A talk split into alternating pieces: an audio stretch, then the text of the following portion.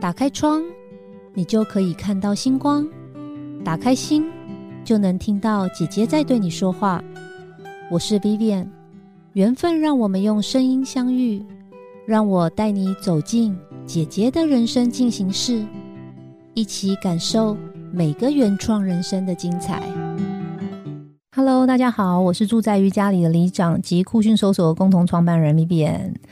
那个今天录这一集呢，我相当相当的紧张，主要是因为今天特别来宾呢是一个大斜杠，然后已经斜到巷子里面去，到处斜这样子。然后另外一个紧张的原因是因为我跟他认识实在太久太久了，然后我怕等一下他一兴奋呢，就会不停的爆料我不该拿上台面上的事情。好，我们等一下要控制一下哦，可能等下主持到一半会变成他来主持，那大家也习惯一下这样子。好，我们来欢迎今天的品牌行销与公关危机处理专家唐俊元凯爷。一开始就把我名字讲错，大家好，我是唐元俊，我是凯爷，然后你就知道他有多紧张。他刚刚已经开始录，就是记录他的血糖了，对，所以大家可以现在开始留言，有什么想要踢爆他的，我可以回答你。没有，好不好？我就是我这个人设跟我的这个形象非常好。好啊，我们哎。收回来，震惊，震惊！刚刚很震惊，是你讲错哦。对，因为我都叫你凯嘛。对啦，其实我们认识很多年，大家可能不知道多少，要报一下吗？嗯，我们应该认识的时候是我们现在岁数初二，差不多。那那时候我两岁啊，很正常啊。就是我你你爸跟我爸 带着我们出来吗？在肚子里就认识的那一种。对，哎，但是我认识凯爷的时候，我们都还是平凡的上班族。哈，你啊，我还在念书。哪有差不多？有了，我真的在念书了。姐是你比较大。我们相约的时候就是去唱歌呀，然后去节目逛街，对，喝下午茶。真的，我要讲，往下讲吗？真的要继续往下讲？没有啦，没有，我是在带入第一题。告诉大家，年轻真的超美，现在还是很美。哎，我可以讲天母我遇到你那天吗？你要讲什么？我想，我告诉你，在天母遇到这个女孩的第一次，你真的被她吓死。我从就是天母呃中央北往。上面走，大家知道那一条两侧都是以前那种国外舶来品的服装店。我觉得天哪，有一台好帅好帅敞篷车，这女孩大波浪，然后乌黑的秀发，很漂亮，身材超纤细。然后她转身的时候，天啊，她是美女。她说：“你好，我是 Vivian。”那就是我第一次遇到姐姐的时候。哦，我跟你讲，我刚真的冒冷汗，我很怕他说出什么不该说的话，你知道吗？我今天通告费应该很贵哦。这集千万不要爆红，不要宣传哦。但他真的没有什么差，他大概只有长发变短发，然后其实我觉得他可能维持的状态这么多年，应该都吃新鲜的小朋友长大的。神奇！哎，你看哦，我的第一题都还没有采访他，是不是他就是很抢戏？我没有啦。对，好，我刚刚在讲，就是嗯，我认识他的时候，我们都是就是相约，就是去喝下午茶啊，然后聊天啊，然后唱唱歌这样子。然后后来我们陆续呢，就各自。创业了哈，就走在一起了，对不对？没有啊，我觉得我们后来就是你知道，小时候的玩伴在进入社会的时候，就会有一段时间就是真的就失联了。因为其实你以前在小的时候，跟你长大跟进入社会，你会交到不同的朋友。然后我跟你说，大家要了解哦，你要知道，在小时候跟你一起唱歌玩乐的那个很疯的姐姐，突然有一天坐在你对面。他开了一间数位公司的时候，你知道那种震撼度，就是两个人带着两家人马开会合作的时候，两个人看着对方说：“我们都不要让他知道我们的过去。”然后我记得我还先传讯息给他，然后还捏他说：“你等下不要乱讲话，因为这里有同事在。”他说：“他们都不知道我的过去哦。”对，没有，我们中间没有断了联系啦，我们还有联系，但莫名其妙就。但不会像以前，就是三不五时就可以唱歌夜唱啊，到半夜啊，还有接宵夜啊，这样。对，就是好像大家都在脸书上关心彼此的发展，那也没有不好。然后只是说，你真的在正式的商务场合遇到你那种很年轻、很年轻就就认识的自己的好闺蜜的时候，你知道那种感觉其实比较多的是谢谢她，因为你知道人生能够有三五年的朋友很难，十年更难。二十年还活好好的，还能跟你在一些商务里面有一些合作或者是指教，我真心觉得其实老朋友比什么都可贵。哎，那真的蛮奇妙缘分。但我觉得我走过来我在我的工作上是始终如一，可是你已经不知道斜到哪里去了。没有始终如一啊！你没有公司卖六百回来，你有没有始终如一啊？不是，可是你看你那时候，哎呦，你这样讲这个，大家不太知道我在讲什么啦。大家不知道这个主持人过去有多。不知道，不知道。我们今天主角是你，我们来聊你。对对对，我以为我可以反客为主。下次我去上你的节目的时候，好七月哦，就是呃七月不就现在？七月来录哦，好好好，就是哎，你那时候。你为什么开始创业啊？我有问过你这个问题嘛？因为我们又在一直联络的时候，就是哎，你开公司，哎，我也开公司，就就这样哎。对我为什么创业哦？比较前提条件比较简单，你你后来我们在商业市场里面遇到我创业的时候，已经是第二次创业。我第一次创业是做食品的机器品，就是极品网。对对对。然后你遇到我的时候，我就又后来开了我第二间公司，就是杰斯整合行销。对。那这两个品类也不同。第一个业种的时候是做呃机器品嘛，开店开网站。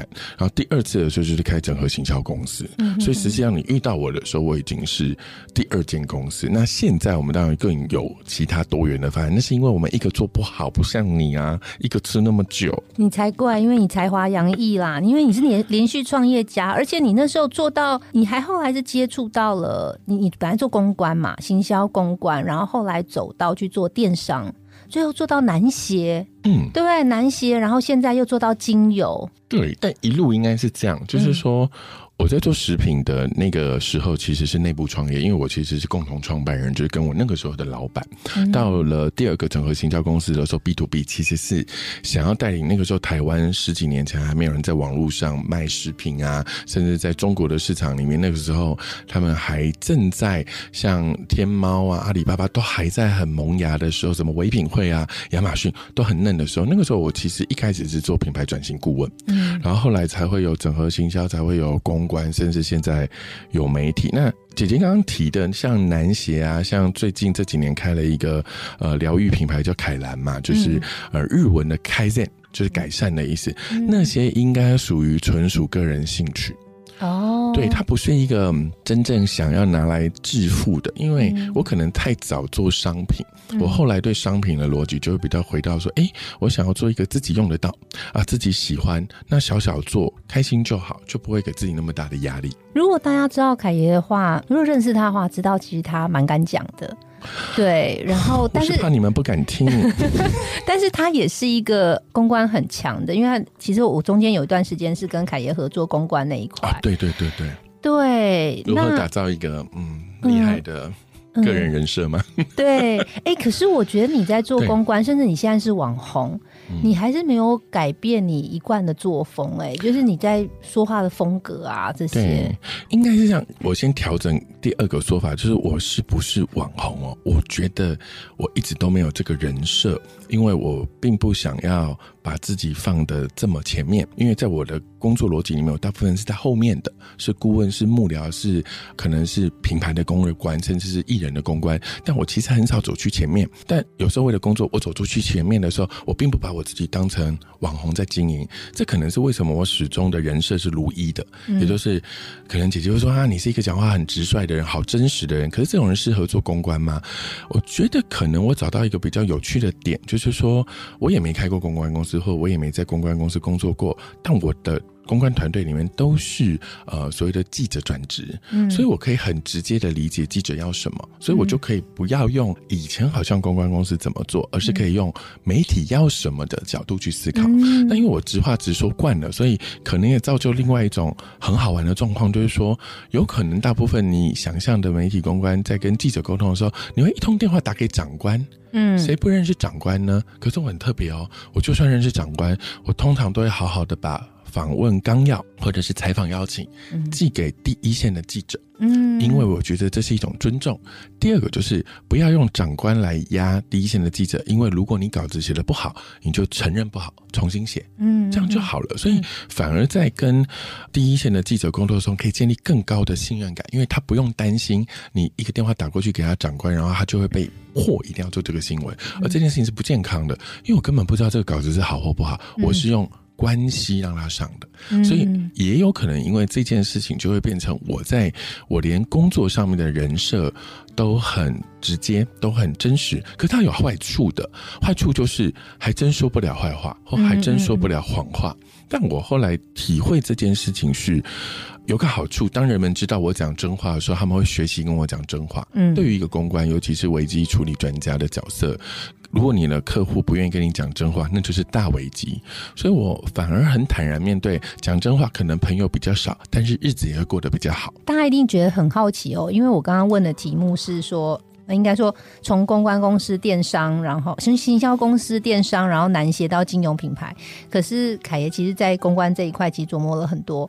所以，你平常人家在介绍你的时候，你都怎么介绍你自己啊？其实，我是一个帮品牌做好内容的人。所以你看，顾问啊、行销啊、公关是帮客人把做对的事情放大，嗯，然后我们还做媒体呀，或者是我还做很多很特别其他的异业。对我来说，其实我常常讲这一句话，就是我人生最大的成就是成就别人，然后成为我自己。哦，所以我其实是一个很幕僚或者很老二哲学的人，然后又巨蟹座，所以我会觉得说，如果我在旁边静静的待着，他好我就好啦。就像我们录影前不是就是大雨，那我出门的时候我就带。带了一把伞，对他很贴心，还帮我也带了一把。然后我在路边又再买了一把，因为我就想说，啊，洛 Vivian 他录音根本你看到里面根本不知道外面的世界现在是打你的雷正在路上，没有，所以我很担心他录音出来以后就没有伞，我就想说，那我多带一把，反正一把伞没有多少钱。那给你也不会怎么样，所以就多带一把伞。对我来说，有时候角色是这样，就是说我没有一定要走在前面，因为成就别人，同时如果有成就快乐的自己，这件事情非常重要哦。哎，我真的是当着所有听众面前要谢谢你。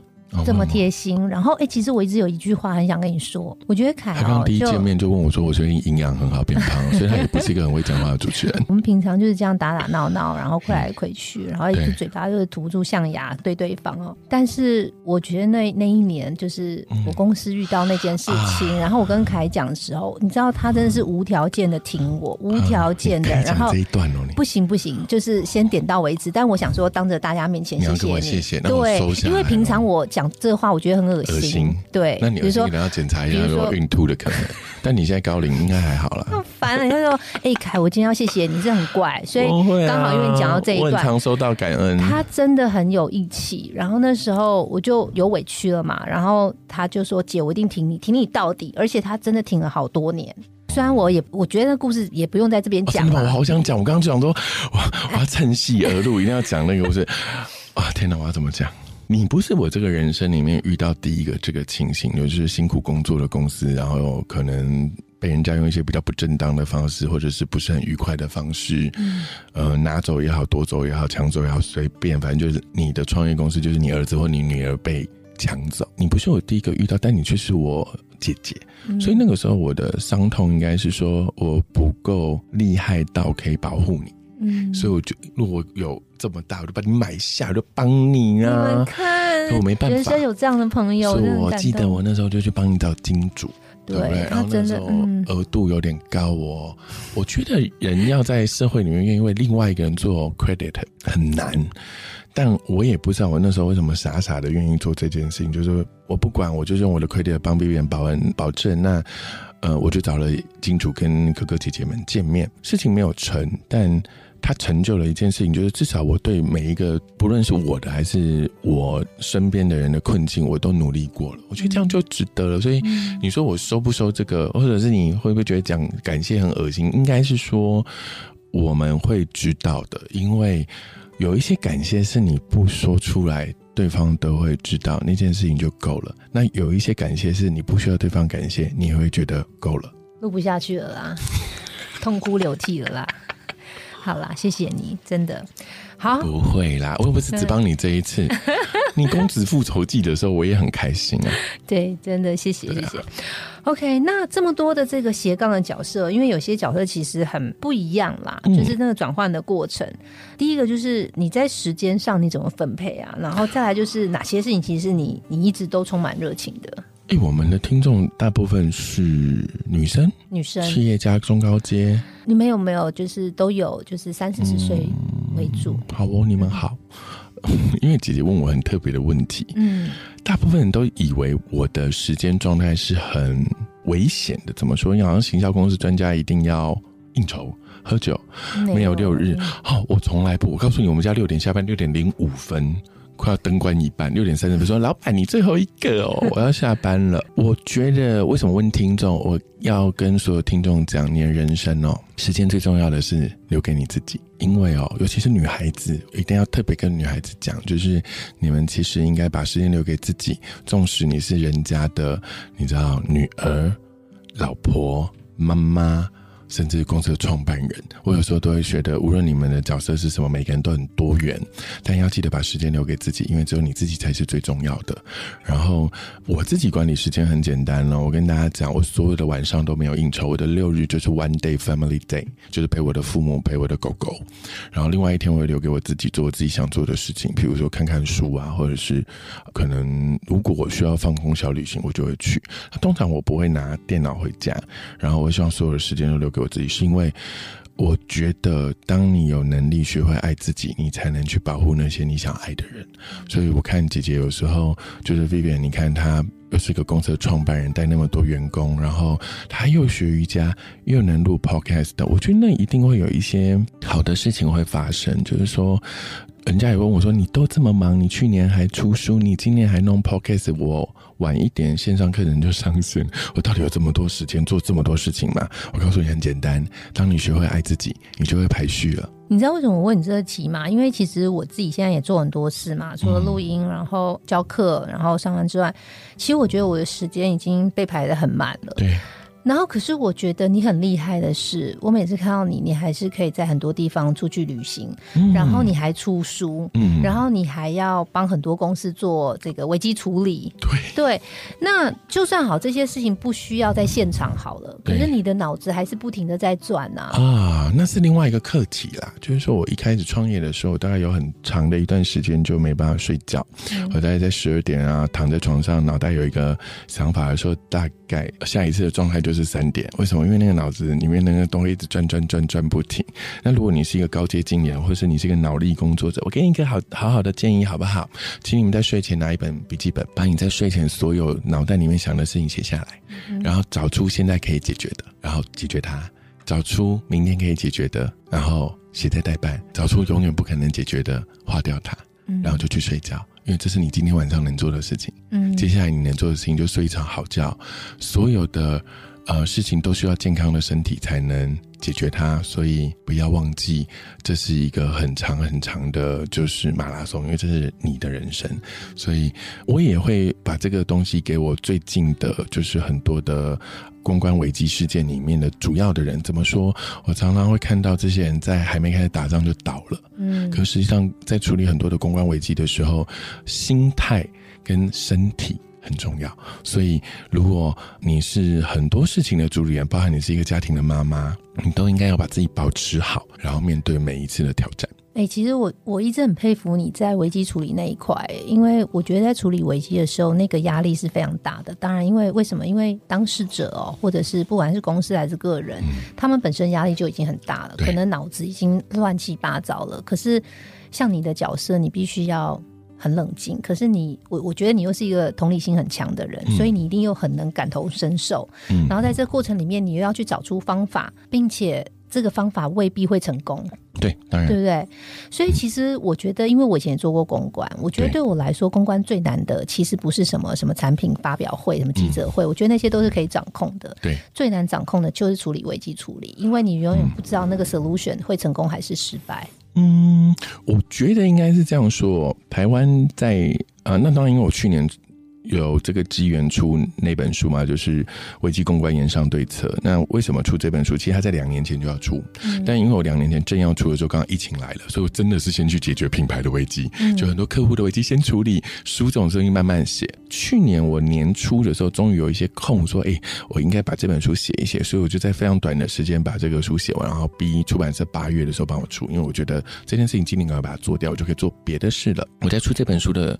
最原始、最原始的原因其实很简单。第一个就是，我应该是台湾公关界里面不是出身公关公司而有一定公关经验的人。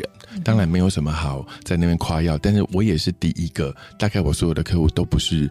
国际品牌都是本土品牌的，所以在本土品牌受到所谓的公关危机这个风险的时候，我也是很难得有在地经验的人。要不然，如果以外商的品牌或外商公司在处理这件事情的时候，往往跟台湾的风土民情不是那么的 match。对，那当然他们也会用不同于台湾本土品牌做的方式。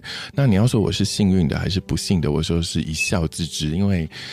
我怎么这么多的品牌有危机啊？然后怎么这么多都给我遇到啊？当然很多人会酸我说，你书里面都是写这种心法，啊写这种做法，啊你都没有写你自己处理的案例。那我就会一直笑说，我处理的案例就不会变成岩上啊。那我怎么写呢？那我只能写那些比较处理不好，但大家熟知的案例来为你做分析。所以我在做这个角度的时候，就像姐姐讲，她会觉得说啊，公关里面最麻烦的就是危机处理，而我最好玩的事情，我出一本书是因为我觉得把一些东西留下，未来在公关的这个领域有兴趣的人，你不要像我一样真实体验。才有心得。你可以有一个很奇怪的前辈，他前面踩了一百个坑，然后你这次都不要再踩了，因为危机处理踩的那个坑很痛。所以呢，呃，我希望你们先看过这一本书，然后再去思考，原来有人以前是这样做的。那统计是一种几率嘛？你要知道，你人生遇过一件公关危机，你就已经难以忘怀。嗯，我是天天呢。对啊，我还会撞档期，我可能一天要处理很多个。那在统计学里面，当我有足够的经验，又有不同的做法，我会告诉你什么做法通常结果是什么，那你就不要再踩坑了嘛。所以出一本书其实是做功德，要不然你以为那个版税会很好赚吗？嗯，哎，但是我很好奇耶，你在处理危机公案的时候，当然成功了，就是方法用对了，成功了。很好，对不对？大家都是很感谢。可是也有时候未必事事都成功，因为有些人因为跟人有关的事情就是很难预测。没错，嗯，你想问我说，如果不成功怎么办吗？对，你怎么面对这个状态？我自己的训练是这样：之所以因为企业会有危机，其实超简单。你们不要想那么多。企业的危机的出现，就是因为它的成长痛，就是说，它就是想要持续成长。在这个成长过程里面，它的公司的体质跟它面对的问题不相称了，所以就成为危机。举例来说，我就是没有办法做出这么多货，所以我缺货。危机，嗯，然后可能遇到 OK，那 OK 可能就延上它，所以其实在我看待这个事情的心态，其实是危机是每个企业一定必经的成长痛，而我们的出现就是所谓的公关或者危机专家的出现，其实先帮你把问题找出来。通常问题找出来的同时，在解决这个问题的同时，其实它就是逐步走向更好的状态。所以你要从负的走到。原点就是零，再走到加分，它是一个过程。所以在我的角度里面，通常我第一件事情是找出问题，第二个事情很特别哦，我会先保全我的客户。什么叫保全我的客户？我通常不会让客人觉得这一切都可以扭转，这个反败为胜，一动作力气怕点样哈。哦，coding，为什么？因为所有的危机应该都会有受害者，所以在这个受害者或者是所谓的关系人权益受损的部分，是我首要要解决的问题。但隐藏的点是因为你解决这些受害者，你才能够保全你的客户不会被抓去关。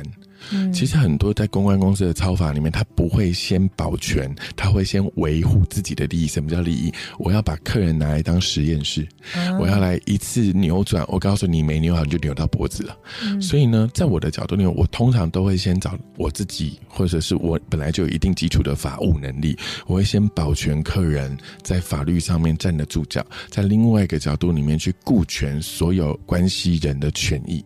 接下来做出的行动方案，基本上。八九不离十，不会太差。但是你现在会看到很多在公关危机，甚至是很多所谓的呃个人品牌的这些危机中间，往往他们出的每一个声明都把他自己不断不断的就是延上，也就是提油救火。那是因为从头到尾他们都没有秉持一个最原始的状态，就是危机既然出现，一定是有问题。问题就是某一些关系人的权益受损，你们不处理关系人，而只处理你自己，你就是永远只想到你自己。那难怪你会被烧到，嗯，所以它的逻辑是很简单。那剩下的你要怎么做那个东西的行动方案？其实我觉得它真的只是逻辑跟技法的问题。怎么讲？处理一件事情逻辑大家都有，那技法有没有很重要，maybe 占一点点。譬如说什么叫技法哦，记者会几点开，新闻稿怎么写，跟媒体怎么沟通，那个技法，我说实话，教了就会。可是，在最原始、最前端的那个态度，那个心法，其实才是最重要。我觉得从这一段，我大概有听到几个关键字。第一个是，我觉得你非常站在客户的角度在看事情，在你就处理公关危机的时候，其实你不一定是一个公关公司，你像是一个他的朋友一样。我比较像咨商师，大家知道六七十岁的阿公阿伯在你办公室大哭的时候，然后说要上吊的时候，只是因为他做出一个决定，得罪了一个离职员工，然后导致。整个公司要收掉的时候，那种无助，他需要的不是公关专家，他需要是你让他不要自杀。我跟大家讲，大部分的危机处理最大的挑战是心智的挑战，绝对不是营业额的挑战。嗯，只是很多人都以为是电影上演演的那样，或者是很多人以为是那个韩剧演的那样，实际上那都不是你们活的世界。在这个世界里面，就是有错就认。然后，对于正在遭受在危机的里面的当事人，我们能。做的第一件事情其实是心理智商师，因为如果他不停下去，所有人做的都没有意义。那我是巨蟹座，我通常在会议室里面听到第一次的版本的故事的时候，我会非常共感，然后我在。感性走完以后，我会回到理性。理性是什么意思呢？我就会从另外一个其他的人设看这件事情。我是记者怎么看？我是受害人怎么看？我是群众怎么看？我需要得到的结果是什么？那个时候我会从感性转为理性。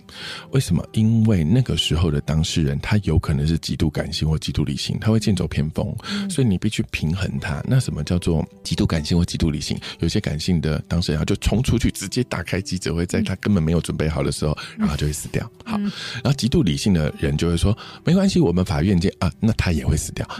所以呢，我们其实很多的行动方案在感性跟理性中间平衡的时候，是一个我可以跟大家讲很微妙。有的时候，当你心存善念，生命会带你到最好的位置；有的时候。一句话，一个字，一个巧合，会让整个局势有极大的改变。但因为很多人不知道，原来这中间的微妙之处是这样，所以他都以为这部戏是全部都安排好的。其实我们没有，我们大部分在很多的危机处理里面叫做做好最好的打算，但是做最坏的准备，然后。让子弹飞，因为当子弹飞到下一个阶段，你要出下一招的时候，那个东西都是当下的随机应变。对，所以我刚刚讲，我觉得我在里面听到几个关键字，一个是你设身处地为对方想，不是只是想要做他的生意。然后第二个，我觉得很很重要，哎，先处理关系人。对对，因为我觉得在以前我们在做公关的时候，很多时候其实都在讲说啊，先要顾及形象，先要顾及形象。对，但是。关系很重要，因为他什么时候会扯你后腿，什么时候要继续再爆料或什么，就可能会让事情越烧越严重。对，所以静下来，先先想到底在这件事情里面伤害到谁，或是谁很介意，先把那个结解掉。对，这是一个关键。对，然后我也有发现，在处理个人公关的时候，以前我们那个年代很习惯就是。要维持完美的形象啊，完美人设嘛。对，可是现在我觉得相反，现在就是出来先道歉，大家就是要看到你很有诚意的道歉。对，然后接下来你会被攻击，或是被原谅。那这要再是下一步下一招，但你道歉一定要先，对不对？嗯，应该说从早期在社会意识里面会觉得所有的明星都是偶像派，都是 perfect，都是玉女，都不用吃饭，不用上厕所。到现在，因为太多的自媒体跟个人品牌，他们个人彰显，有些人就是大炮型，有些人就是挖苦型，有些人就是真知名嘴。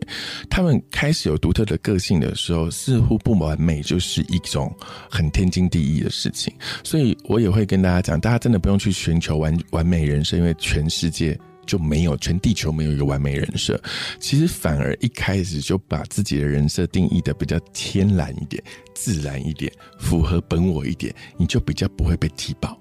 因为这件事情是好玩的哦，人不会评断你的不完美，人会评断你的虚假。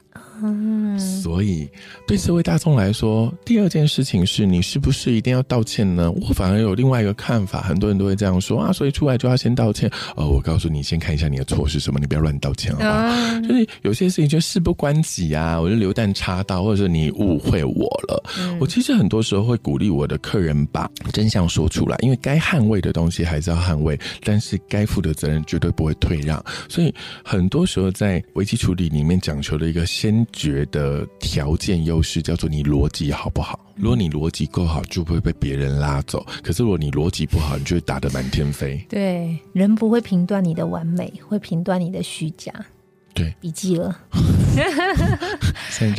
所以你 你这个工作其实 AI 永远取代不了，哎，很难呢。我们有在想这个问题啦，就是说，我也请我们家做文字的同仁啊，譬如说，因为我们家现在二十几个嘛，一一个整合行销公司也算是一点点规模，所以我很希望他们省点时间，就不要再就是他们也没在加班吧。好，那但他可以干嘛？把时间留给自己啊，做更多有效益的事情啊，很基础的东西留给 AI 机器人去做就好了。所以我们其实内部已经开了那个 Chat GPT 的 AI 应用大会。嗯，那我会先请文字类的，比如说我们家行销组的小编呐，或者是公关组的这个撰稿的，就是你知道，明天每天都要写新闻稿，能不能转出去给别人做？嗯，我希望他们去用，不要一开始就是否定这个工具。那会有很多很好玩的，就是他写的很烂，对，那你要训练他嘛，就像他是你助理一样，你要训练他嘛。那他有没有可能取代更高阶的？东西呢？譬如更高阶的工作内容，譬如说危机处理。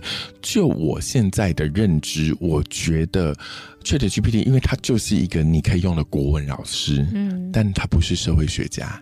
所以他没有办法帮你处理关系，嗯，所以我倒是对我未来还有一份工作保持正面的态度。对呀，因为你刚刚讲这些东西，其实我觉得不太容易被 AI 取代。难啊，而且因为他们现在是封锁性系统，他可能没有办法看到舆论，看到议题，甚至看到很多很复杂的政治跟经济的问题。对，所以我觉得这件事情还好，我们还是可以活得下去的哈。对，而且周边的变化他也预测不到，预测不到。对啊，因为人人会怎么出招？对，对不对？他怎么？知道，那你在这么众多的工作里面，包括那时候在做电商，然后自己在做 to C 的产品，然后到现在的公关又持续有在做，然后呃讲师，然后对不对？网红对网红对 Podcast，我最近有做网红的工作，我想想，网红是自然而然形成的，不是在做。对我好像没有做我的网红，然后最近追踪度有点高，可能我最近只要骂人就会，就骂人，然后就粉丝就多了这样。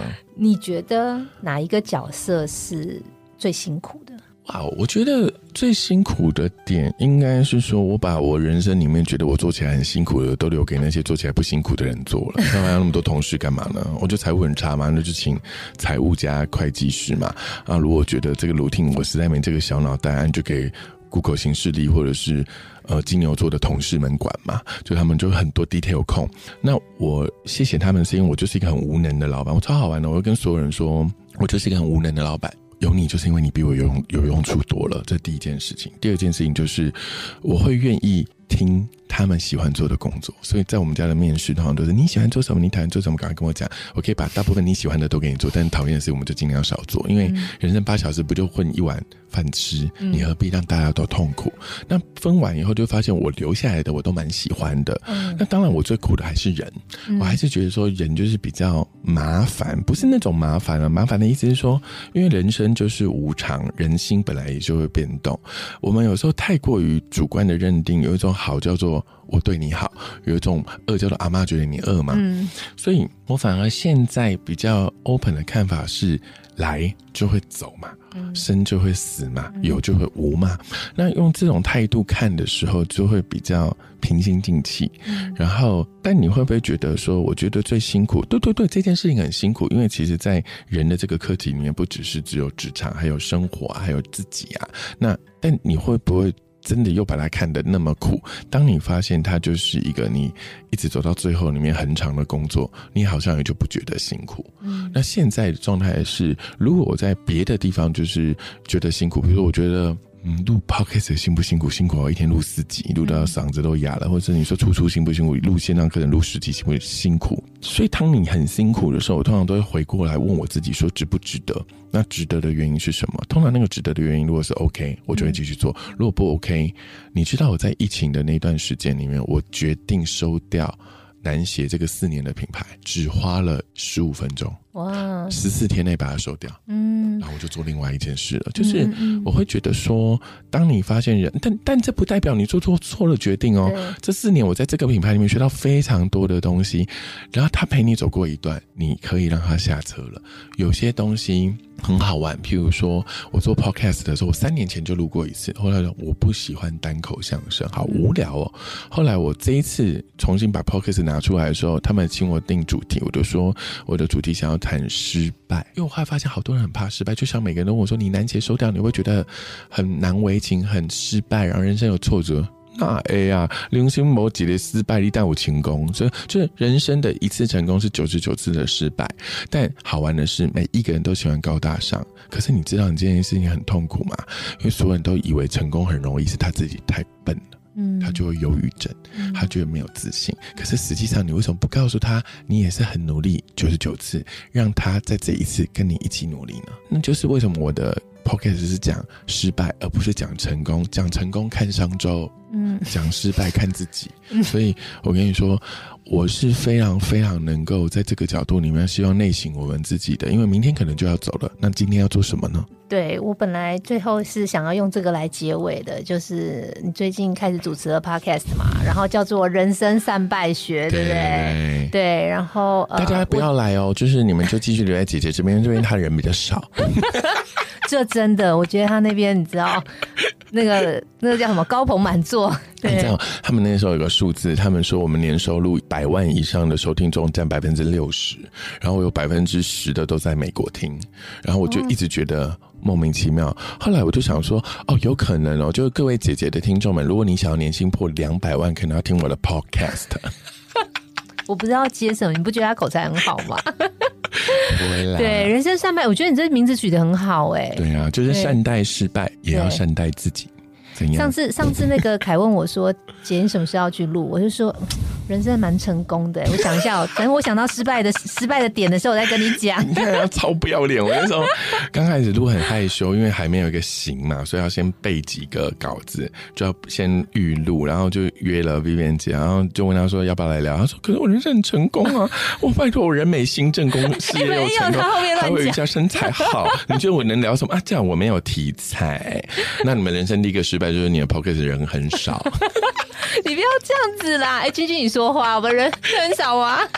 没，他刚后面乱讲的，我只有我只有开玩笑说，嗯，我还没想到失败的点，让我好好想一想，这样，所以我都还没被 Q 到，通告还没上。对，可是后来我发现我做起来以后，我可能也不需要你来了。哎，怎么这样子？因为你这个失败点太少，没有梗儿，不是人生没有起伏。其实有啦，只是你知道我我的个性很乐观，完美不是我很乐观，所以很多事情我没有觉得那是失败，我就觉得说，哎，就是我本来要飞到西班牙，就飞机误点嘛，就跑到法国去了，那也没关系啊，法国面包很好吃。我是怕你本来要去 南法就去南港，你会觉得这是种失败吗？嗯，目前还没有，我是想要去南南港，结果跑到南法去。好啊，好啊，都这样没关系啊，你们就一群完美人设在这边听姐姐的进行式好了。没有。好啦好啦，我再想一下，我再想想看有什么点可以发挥的。因为我刚刚就是讲真的，就是我因为我很乐观，所以我就觉得说啊，西班牙没去到没关系啊，飞就飞到法国，那我就在法国待着嘛，待几天之后再再去西班牙嘛。所以我觉得有的时候那个失败是呃，当然一种是当下很痛苦，然后一种是你当下也没有觉得很痛苦，你就觉得哎，那你是乐观还是你的神经比较大条？我不知道，你认识我这么久，你觉得？可是我觉得你跟我最大，你跟我比起来，在同样创让你最大的优点就是你真的比我乐观一百倍，真心。因为我是一个，其实我是一个很悲观的巨蟹座。可是因为我们在很多的场合，你们要开那个 social mode，嗯，可是我们有一个好处，就是我们会愿意把自己跟对方最惨的情况都想完以后，就会觉得人生不就这样，怕什么？嗯，所以很多时候。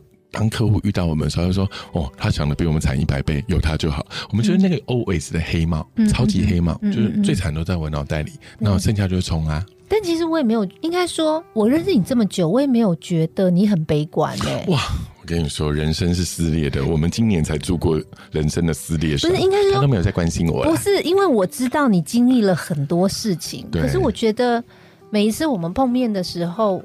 我觉得你陈述的方式还是是哦，就是你好像在一个旁观者的时候，姐，你知道吗？我那时候多惨多惨，然后在讲的时候，你是像讲故事一样，然后对我虽然感同身受，我说哎，那真的很惨呢，你怎么？然后你就很快的又又有一个方法，或是又遇到了什么人，或者你又扭转了情势之后，我就觉得哎，就是走了一招嘛。对，但是可能我自己脑袋简单，我没有想到那跌到谷底的感觉。我看到的是哎。你因为跌下去之后，忽然又弹起来了，嗯嗯，碰刚好碰到一棵树，然后把你的动又又弹上去那那就是选择看读者文摘还是看整本小说的差别了。对，那我是看读者文摘还是整本小说？你是没有，你是看消新诗，或者是前言摘要而已，大概一百五十字讲完十五万字的小说。但但我觉得这件事情也可以跟听众分享，就是说，我的确今年在 Q one 的时候，面对人生四十岁以来又是第二次的大劫。你才四十岁哦？我才哦十四。这这个 p o c a 好虚假。然后为什么我告诉大家？因为大家可能就像姐姐说，那你怎么看待那一段？我就很简单，就我爸癌症二期，然后做完手术，然后我妈妈膝盖要动手术，可是我他们俩卡在一起，彼此不能互相照顾。那公司你知道疫情刚开，钱都烧完，然后人要走。养了三年要走，当你很多东西啊，我自己啊，我自己有 A 流 A 型流感，生不如死，连爬起来救公司的力量都没有，只能躺在床上等死。那很多人会觉得你如数家珍，娓娓道来，你好像就已经度过。其实我没有，我跟你说，人生就这样，你就是要把自己整个崩裂，然后再一块一块拼回来，你会成就一个。有一点新又不会太新的自己，但至少你喜欢自己。然后你不会知道你未来要去哪，因为它有可能在崩裂。但至少你有一个信心，说好了，老娘这次还可以往下走。我觉得这才真实。就是很多人在那边喝鸡汤、毒鸡汤都没有屁用，因为你没有活在当下。那面对崩毁的自己，难不难看？我跟你说，我很难看。比如说，如果你发了我以前的 Facebook，就是粉丝专业，我已经难看到我连客户到员工在一天之内。四个人关心我说：“你要不要去看心理医师？”然后我就说：“其实最好的心理医师是自己。当别人讲话你都听不进去的时候，你只能觉察，就是诶，我跟我自己讲话。当我又能够愿意，就是一一项一项告诉你我们在突破什么，时候很棒。”好像讲别人的故事，用第三人称看自己，拉得更远。你十年后再看现在当初的那个自己，你还觉得世界这么严重要崩毁吗？我觉得很好玩。所以，如果你现在觉得你被撕裂，你在崩毁，你所有认知的价值观跟世界都在崩落，不要担心，因为那只是乐高，你可以拼个你喜欢的了。我刚很喜欢你说一句话，就是人生最好的心理医生是自己，因为你要先觉察自己的感觉。我觉得确实是，就是说，如果你对自己的感觉、感受都不清楚的时候，其实当然啦，我觉得专业的心理智商是有帮助的。可是。如果可以加上自己的觉察，嗯，其实是要大家如果这个需要去找原因，是因为我没有找的原因，是因为我在最苦最苦的那个晚上，就是想不开的那个晚上，我拨了一个简讯给我的。我以为你说要拨了一个橘子，不是拨了一个橘子吗？那可能它要很大。我我一直在等，说是你是拨了什么水果？没有，就是本来要打一个简讯给一个心理咨商师的朋友，但他不是我的心理咨商，他是我的朋友，刚好他的职业是咨商师。我问他说：“你在吗？在忙吗？”可以跟你聊聊吗？他说：“哦，我在国外。”然后巨蟹座就想：“嗯，我们要死也不要连累人家。”那其实智商师都有一定的敏感度。他说：“那你还好吗？”我就说：“我不好。”他说：“那你可以等到我回去吗？”我说：“有这句话，我应该会等你。”嗯。然后在两天后回到台湾的时候，就说：“那你还想聊聊吗？”我说：“没关系，因为我过去了。”所以你说他的存在有没有意义？我觉得有。你说他有没有做出实质的帮助？他可能没有做什么，可是他帮助了我。那我就会觉得说，每一个事情的安排都有它的玄妙之处啦。所以你会觉得，哎，他好像没有帮到你啊，你干嘛感谢他？哎呦，你干嘛不感谢所有你想感谢的？你会发现，感谢是一件让你活下来很棒的事情。好，这个。这主持人有点可怜。对对对，我也不知道要接些什么。总之就是，啊，这集好好听哦。我的计划常常会录完然后说：“凯哥，这集好好听哦。”对，就是没有我我我我有点嗯，那那怎么讲？就是我其实我不知道你那一段啦，就是哦，没事，爸爸妈妈那一段，毕竟也没有那么关心我啦，也还好啦。没有。你这样一直讲，我不知道要讲什么。哎，我跟大家讲，大家不要不知道是真的，是因为就像大家也不知道我去考 EMBA 一样啊。对对对啊！我告诉你为什么？因为我很我在另外一个面前，我也是人呐，我也很想每天都漂漂亮亮出门，我也希望考试一定要考上。那万一落榜了，所以就不讲啊。但上榜也没讲。所以他说你上榜也没讲，那就上榜啦，也不一定会毕业啊。那你毕业才要讲，我都会活到毕业再说吧。所以很多很好玩啦，就是说姐，我真的是考试你，但我真的没有怪任何一个好像在场面上没有不会没有足够关心我的人，因为真实来说那些都不重要，重要的应该是说我们留下来了，然后我们愿意以什么样的价值观往下走，还有就是你既然决定留下来，你就应该成就的不只是自己，还有别人。那最好玩的事情是，选择留下来的人不是因为爱自己，是为了爱自己的那些人留下来的。嗯，很好玩。我我在很多的状态里面选择的是说，如果再留下来，剩下的都赚到，我的父母还没走啊，我的狗都要托孤给谁啊？那么皮。想一想，那些还你还爱的或还爱你的，你就会勇气把自己拼回来。我觉得我们今天录一集可能录不完，对，那也到差不多到节目的尾声了。所以要录几集？我们下次再找你来。可以敲完啦，因为我觉得我们很少有这么有质感的这个频道。如果你们可以留言敲完，或者是直接到我那边年薪百万以上的 podcast，对，人生三败血，好可爱。对，哎，那最后好了，我们最后在结束之前，你要不要谈一下你那个疗愈品牌？我的疗愈品牌应该是这样啦，我觉得在疫情里面，所有的主理人就企业的老板，都大家都生不如死吧，这样子。所以我那个时候就想到一个很好笑的事情，我说那反正我也做不了别的事情嘛，我也不能见客户。那你知道我十三年来没有官网，没有业务，我所有的口碑，所以当口碑没有办法见面的时候，我就没有新客人。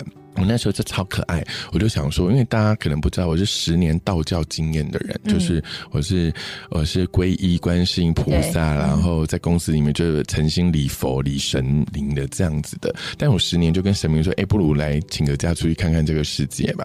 我就去学了精油，学了芳疗，学了颂钵，学了萨满，学了很多很有趣的东西，然后。那目的是什么？其实是在疗愈在疫情里面那样子受伤的自己。嗯，那也因为在这个过程里面就觉得说，哎，好像我应该开一个疗愈品牌。那在疗愈里面最快的方法，其实是我那时候觉得最好的方法，就是人都喜欢闻香香的东西。嗯，所以我就先从芳疗啊，从精油去做。那其实对我来说。那是另外一个可爱的选择，什么意思呢？就是那是另外一个我在我本职工作另外一个可以帮助人的方式。比如说，我调的每一支精油都有原因。比如说，我妈妈很喜欢用薄荷，那你知道去泰国买那个擦在鼻子上面那个，对不对？大家知道那个如果里面有比较不好的成分，它会直接伤害你的大脑中枢。那我妈妈又是个吃的极重的女人，就重口味女人，她都要用最重的、最凉的。但我很害怕那个成分，所以我后来就决定。调一支最凉最凉的薄荷棒给他，那也一样。我调了一支睡觉，是因为我发现，就是接下来会上你节目的那个女人，嗯，她是一个是非常非常浅眠的。那我就说，那我帮你调一支能够好好睡觉的。